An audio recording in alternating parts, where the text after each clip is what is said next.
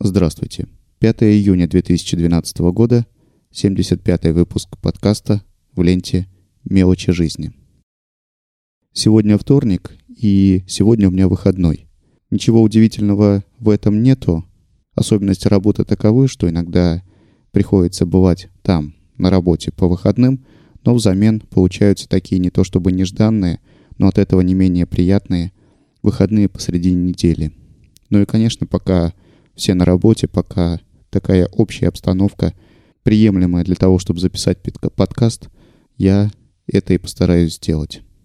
Тем к этому выпуску немного, и хочу я начать с темы, которые я частенько касаюсь в своих подкастах, но на сей раз не пугайтесь тех, кто ожидает услышать о моих злоключениях с Почтой России, хотя пару слов ближе к концу выпуска я в эту сторону все-таки скажу, а хочу поговорить о сериалах.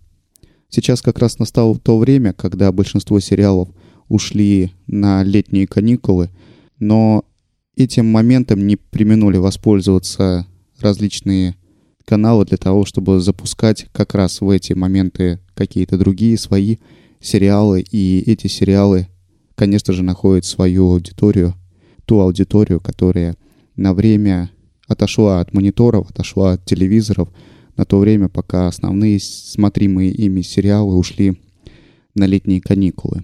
Этой же целью найти что-нибудь на посмотреть задался и я, и здесь мне на выручку пришел мой коллега и соведущий по подкасту «Подзарядка» Олег мне посоветовал два сериала, один из которых он оценил как можно посмотреть, а второй попросту отличный сериал. Первый сериал, который вот можно посмотреть, это сериал «Сьюз». Английское название «Сьюз» переводится на русский язык как «костюмы». Хотя в российском прокате он, оказывается, что меня немало удивило, шел по каким-то основным каналам российского телевидения, сериал перевели как «Форс-мажоры». И хотя не совсем понятно, откуда название «форс-мажоры» взялось из английского слова «сьюз», тем не менее и российское название, и оригинальное английское достаточно хорошо подходит к самому содержанию сериала, к его сути, ну и общей сюжетной линии. Следующий сериал, который Олег охарактеризовал как попросту отличный, называется «Дзен». Но здесь нет никакой связи с восточной философией. Дзен — это фамилия главного героя, детектива, одного из полицейских участков в Италии. Хотя все действие происходит в Италии, и большинство актеров имеют явно итальянские корни, сериал английский, и снимал его один из каналов BBC. И, к сожалению, пока, хотя есть информация, что и будет продолжение, сериал закончился на первом сезоне после выхода всего лишь трех серий. Но, кстати, в духе английских сериалов отступать от некоторых канонов, традиций, установленных американскими сериалами по длине серий. Вы, наверное, знаете, что, как правило, комедийные сериалы длятся не более 20-22 минут в каждой серии, а такие детективные, драматичные, ну, то есть не имеющие прямого отношения к комедийному жанру, длятся, как правило, 40-43 минуты. Так вот и здесь англичане, нарушая все традиции, выпускали каждую серию дзена длиной по полтора часа. То есть любители подольше посидеть за экраном монитора найдут для себя достойное развлечение, тем более, что сериал вполне и вполне смотримый. Если Олег охарактеризовал второй сериал, то есть про детектива Дзена, как более интересный, чем сериал «Сьюз», по его мнению, то это мнение не совпало с моим. На мой взгляд, картина как раз строго противоположное распределение имеет. То есть сериал «Сьюз» понравился мне больше, увлек меня, и мало того, что увлек, я посмотрел все 12 серий первого сезона, я с удовольствием и с большим нетерпением ожидаю продолжения сериала во втором сезоне, которое состоится буквально вот через неделю, через 7-8 дней. К слову, мое такое достаточно прохладное отношение к сериалу «Дзен» не означает, что этот сериал мне не понравился. Просто мне понравился чуть-чуть поменьше сериала «Сьюз», или как в российском прокате он шел, форс-мажоры, но, тем не менее, также настоятельно советую посмотреть на него. Если говорить о тех жанрах, к которым относятся эти сериалы, то оба они такие детективные драмы, но в этом отношении сериал «Сьюз», на мой взгляд, здорово выигрывает у Дзена тем, что в сериале полно таких вот легких комедийных моментов. Конечно, Дзен — это более тяжелый, как Олег охарактеризовал, более меланхоличный сериал. Э, здесь повествование ведется о нелегкой жизни, нелегких трудовых буднях, на редкость честного, как, препод... как пытаются преподнести сценаристы сериала, э, детектива в одном из полицейских участков Италии, расположенном в не очень благополучном районе. Детективы, которые вынуждены работать вместе со своими коллегами, как правило, продажными полицейскими, но тем не менее детектив Дзен обладает уникальным складом ума, позволяющим ему буквально с ловкостью Шерлока Холмса находить решения и разгадывать самые запутанные преступления. В этом отношении сериал «Сьюз» чуть более легкий, такой более красочный. В сериале повествуется о работе некоторой юридической конторе, оказывающей юридические услуги, в том числе и адвокатские услуги, крупным фирмам, крупному бизнесу, акулам капитализма в Соединенных Штатах Америки. И в тесную компанию юристов в этой фирме попадает молодой, очень перспективный, талантливый, наделенный такими невероятными качествами, невероятным складом ума, позволяющим запоминать большое количество информации, поистине фотографической памяти молодой паренек, который тут же становится помощником ведущего юриста этой фирмы. Ну и вот эта вот компания из двух человек с ловкостью фокусника раскрывают и добиваются справедливого решения во многих таких юридических, подчас казуистических случаях, защищая или наоборот обвиняя в чем-либо своих клиентов. Я очень надеюсь, что сериал «Сьюз» получит долгое продолжение, не закончится на втором сезоне, по крайней мере, звезды складываются именно так, на мой взгляд, очень интересный, очень э, приятный к просмотру сериал, и я его настоятельно рекомендую. Передавать краткое содержание как сериала «Форс-мажоры», «Сьюз» или «Детектив Дзен» я не буду, посмотрите сами. Но именно сериал «Сьюз» подкинул некоторую пищу для размышления и тему на поговорить, коротенько поговорить в этом выпуске подкаста. Главный герой этого сериала, молодой парень, обладает такой некоторой фишкой поведения, фишкой своего стиля, выраженной в том, что повсюду он перемещается на велосипеде – прибывая на различные встречи, прибывая на работу, посещая клиентов, он всюду перемещается на велосипеде по дорогам большого города. И то, что меня поразило, делает это том же самом костюме, в котором приходит на работу, в котором приходит на встречи. Почему именно этот момент меня зацепил? А потому что сам я, как правило, добираюсь на работу на велосипеде. Ну, по крайней мере, в те сезона, когда это вообще возможно.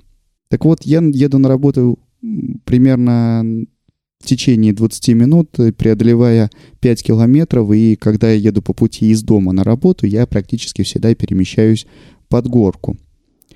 Тем более мой, моя скорость движения, она не совсем такая, как представлена в сериале «Сьюз», как та скорость, которой перемещается главный герой. К сожалению, по нашим дорогам, я думаю, многие со мной согласятся, не так просто маневрировать, не так просто э, перемещаться именно по проезжей части, в основном транспортном потоке, из-за, ну, некоторой другой специфики характера большинства наших водителей. К сожалению, даже соблюдая правила дорожного движения, попасть под машину намного проще, чем, чем попасть под машину вот в том огромном городе в Соединенных Штатах Америки, если судить по кадрам сериала, где главный герой разгоняется ну, до такой с виду очень большой скорости, сопоставимой со скоростью основного транспортного потока.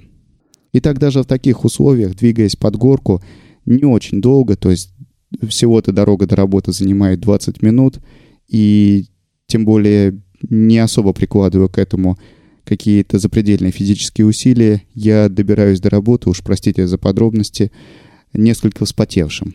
Именно поэтому я еду не в рабочем костюме, как ездит главный герой сериала, а в спортивной форме и уже там, прибыв на место, переодеваюсь. Поэтому этот момент меня как раз и заинтересовал. Я уже неоднократно слышал, ну и видел в разных источниках, что в Европе и в Америке часто принято именно так прибывать на работу. Для этого возле больших офисов организовано много стоянок для велосипедов. Ну, такие, вы представляете, специальные заграждения, в которые можно велосипед одним колесом закатить и ну, при каким-нибудь защитным замком, э, защитным от угона присоединить, прикрепить. И, кстати, судя по тем кадрам, которые я часто видел в интернете, как раз многие на работу добираются именно в рабочих костюмах, а не спортивной формой. Не знаю, с чем это связано, может быть, нет возможности переодеться, но такое поведение несколько меня удивляет. Когда я задумался об этом, я, честно говоря, не мог прийти к единому заключению, как же все-таки чувствуют себя те, кто добираются на работу в костюмах, либо это какие-то специальные гигиенические процедуры, может, какие-то специальные средства, которые полностью блокируют запах пота или вообще потовыделение, или действительно в течение рабочего дня вот ходят вот такой вот не совсем чистой одежде, попросту каждый день меняя костюм на новый. Но вот второй вариант, э, впрочем, как и первый, не думаю, что имеет под собой какие-то основания. Но если поменять рубашку раз в день, там, то есть каждый день менять рубашку, это еще возможно, то я не думаю, что это возможно делать с костюмом целиком. Вот такая вот загадка остается для меня неразрешимой. Кто знает ответ, прошу, оставляйте комментарии, расскажите, как на самом деле обстоит дело, и, может быть, вот такой стиль поведения главного героя сериала «Сьюз», перемещение по городу в костюме на велосипеде, это выдумка сценаристов, не имеющая под собой примеров из реальной жизни. Ну, как я и обещал, выпуск получится не длинным, и я перехожу к последней теме. И надеюсь, эта тема навсегда, ну, если не навсегда, то, по крайней мере, на ближайшие несколько выпусков, надеюсь, на ближайшие несколько десятков выпусков закроет тему, которая тянется вот уже почти год. Как вы понимаете, я хочу, хочу сейчас поделиться окончанием истории возврата денег за украденную посылку, посылку, которая была застрахована. Была уже на последнем этапе проблема, связанная с тем, что сумма страховой, страховой выплаты не совпадает с той суммой, которую я потратил на приобретение товара, который лежал в посылке. И вот, наконец, деньги вернула, как и Почта России, хотя почти с двухмесячной задержкой, если судить по тем обещаниям, которые были мне даны при телефонном разговоре, и вернул деньги, погасил разницу контрагент, который отправлял мои посылки на территорию России, Шапито. Притом я говорил, что первоначально Шапито просил меня предъявить какие-то финансовые документы, но после буквально двух-трех дней ожидания, притом мне каждый день приходили письма с вопросом, не получил, не получил ли я деньги от Почты России и нет ли у меня каких-то финансовых документов, по которым я покажу ту фактическую сумму, которую я получил, чтобы мне могли погасить разницу. Так вот, э, последнее письмо было примерно такое, что примерно такого содержания мы, к сожалению, чувствуем себя весьма неуютно, заставляя вас ждать, ждать получения всей суммы и готовы произвести выплату разницы, укажите только ту конечную сумму, которую вы хотите получить. Сумму я указал, и буквально через час эта сумма оказалась на моем счете в Шипито. Я пока не снимал ее, не переводил на карточку, я думаю оставить на счете Шипито ту сумму в размере почти 60 долларов, точнее 58 долларов, сколько там центов, как раз примерно столько обходится пересылка с адреса Шипито какой-либо покупки на Amazon. Думаю, что в дальнейшем я воспользуюсь этой суммой, но вот такая вот, на мой взгляд, беспредельная честность, беспредельная забота о клиенте, что в очередной раз показала, насколько все-таки бизнес вот тот заграничный, отличается от нашего бизнеса российского. Ну а Почта России в своем привычном духе, как и ожидалось, э, в течение нескольких дней динамила перевод денег. Я даже после обращения с Шипито, э, как-то заразившись волнением по поводу того, когда же деньги придут, звонил представителям Почты России. Благо, что контактов у меня за это время накопилось уже много. Звонил в Москву, в очередной раз разговаривал.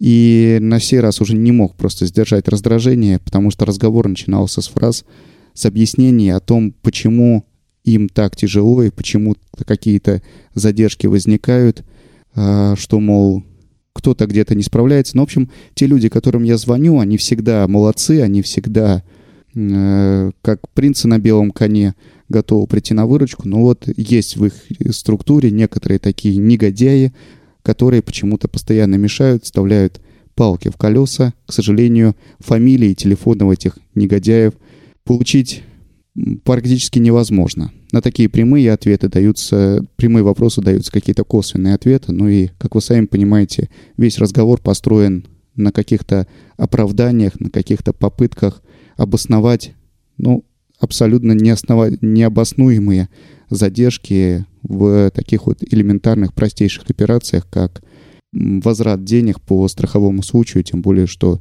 факт э, кражи посылки, но он попросту налицо и подтвержден всеми возможными документами с обеих сторон, как с моей, как получателя, так и со стороны отправителя. Ну, в общем, самое неприятное впечатление мне остается от работы с Почтой России. Очень надеюсь, что каким-то образом получится уменьшить количество контактов с этой организацией.